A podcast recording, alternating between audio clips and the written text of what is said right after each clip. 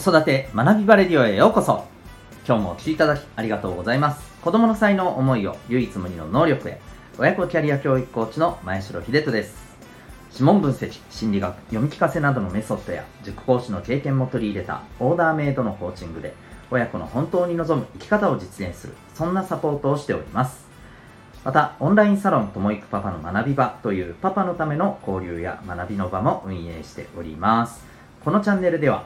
家庭、お仕事、どちらも充実させたい。そんな思いを持ってるママ、パパを応援する情報メッセージを毎日配信しております。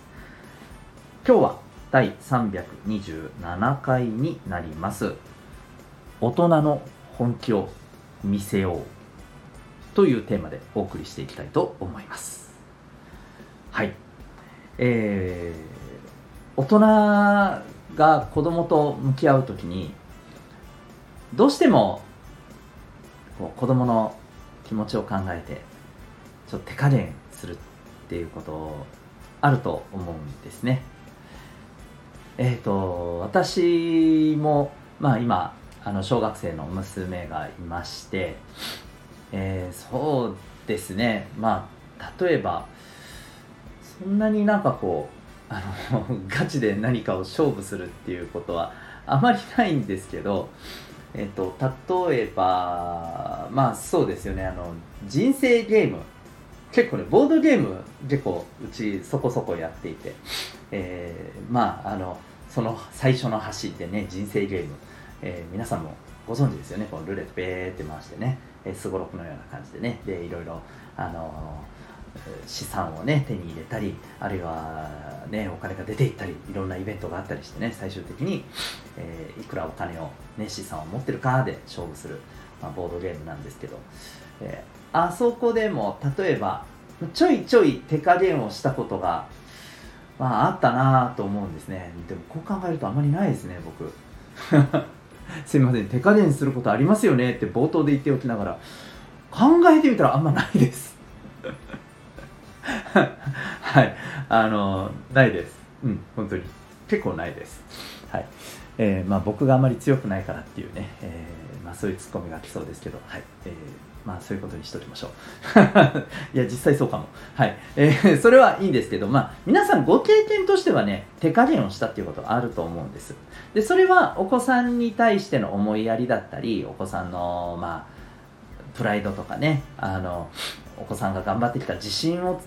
やっぱりね壊したくないっていう思いからそうされていることもあってまあこれはうんあのこれについてはね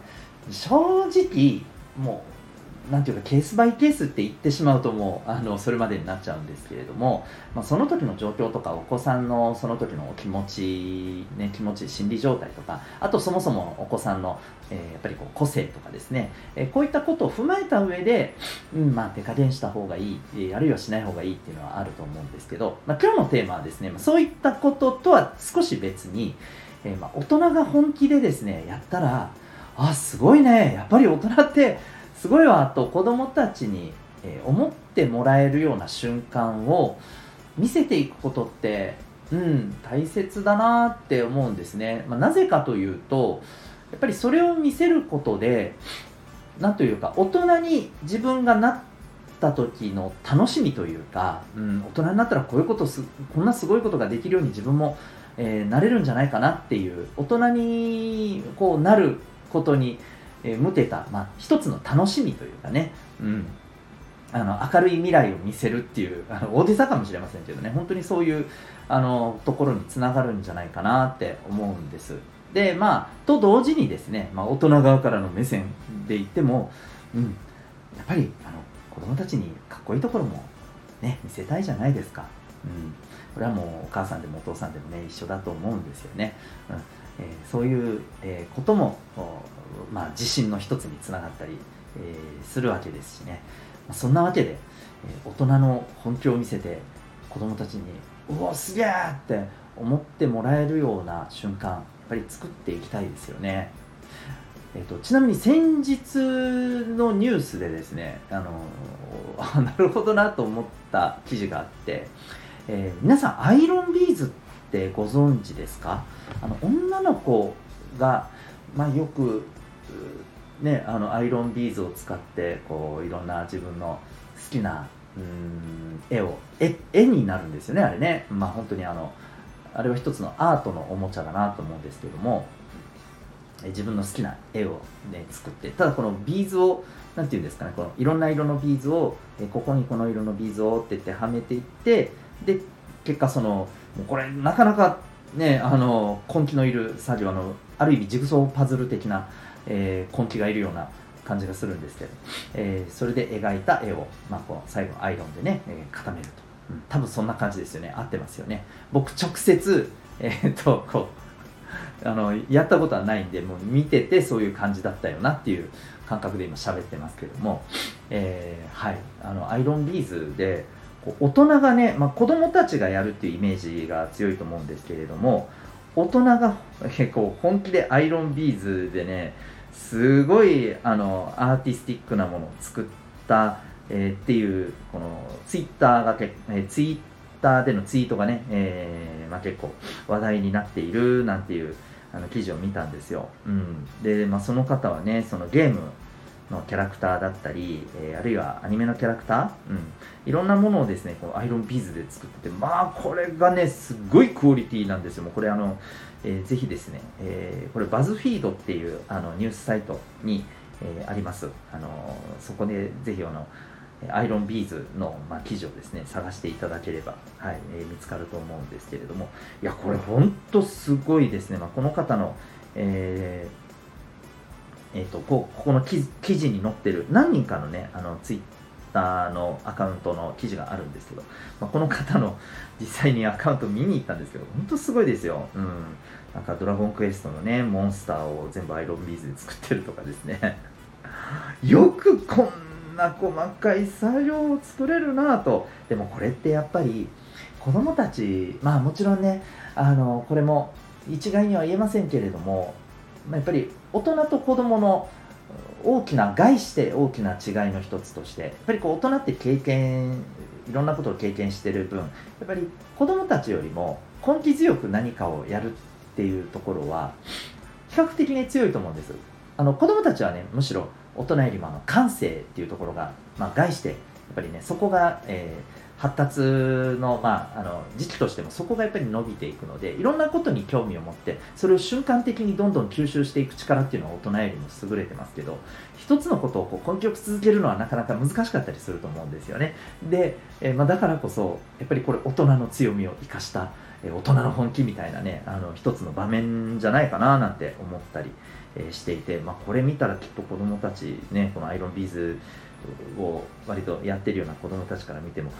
うわすげえね母ちゃんすげえ父ちゃんすげえみたいなね 大人すげえみたいな風にやっ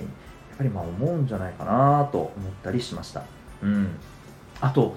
これはあの僕の体験ですけれども、え僕は子供の頃にねやっぱりこの大人の本気すごいなって思ったやっ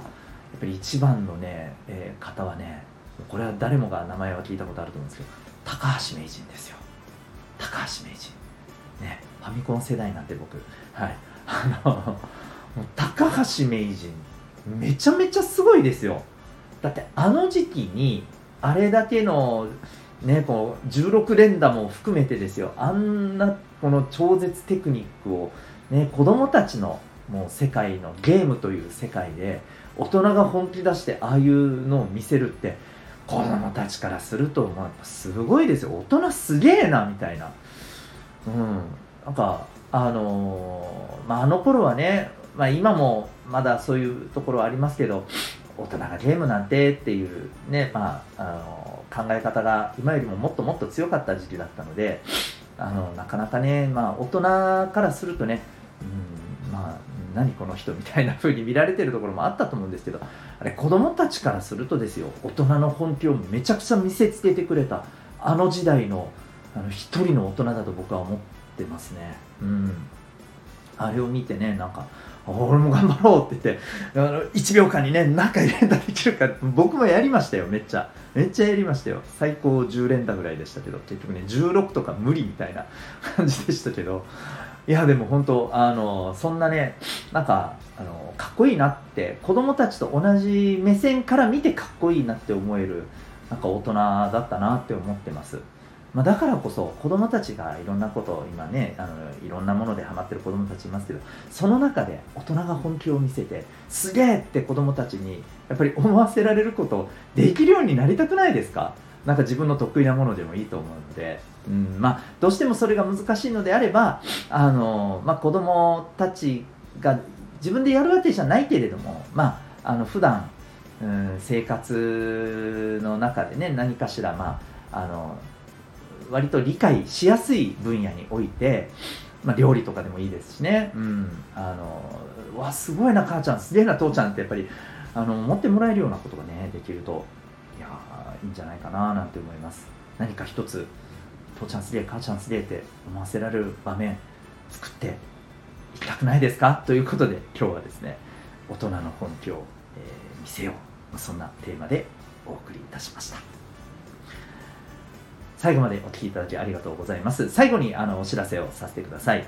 えー、私が運営している、えー、お父さんのためのオンラインサロン、ともにかかの学び場というものがございます。えー、忙しいお父さんがですね、え毎日聞きながら、えスマホでね、え何かをしながら聞いて、え子育てのことや、えワークライフバランスのことなどを学べる、えそんなラジオを放送しています。今お聞きになっているこの子育て学びバレディオのサロン放送版っていうのも実は毎日1本え発信をしておりましてそこでは、え子育てや、えワークライフバランスパートナーシップに関するえ知識やスキルをですね、毎日一つお伝えしております。え、サロンのメンバーさんだけが、これは聞ける放送になってます。まあ、そんなあの内容だったりですね、え、あるいは、えお父さんの交流のためのね、えオンライン、あるいはオフラインの場であったり、はい、あとはあのご希望された方にはですね、なんと月に1回無料で、え40分の個別セッションもさせていただいたりしております、まあ、そんなお父さんを応援するためのお父さんが楽しむためのそしてお父さんがねほっと一息つけるためのですね、えそんな場を、え目指して、え運営しております。興味がある方はウェブサイトへのリンクご覧になってみてください。それでは、えまた次回の放送でお会いいたしましょう。学び大きい一日を。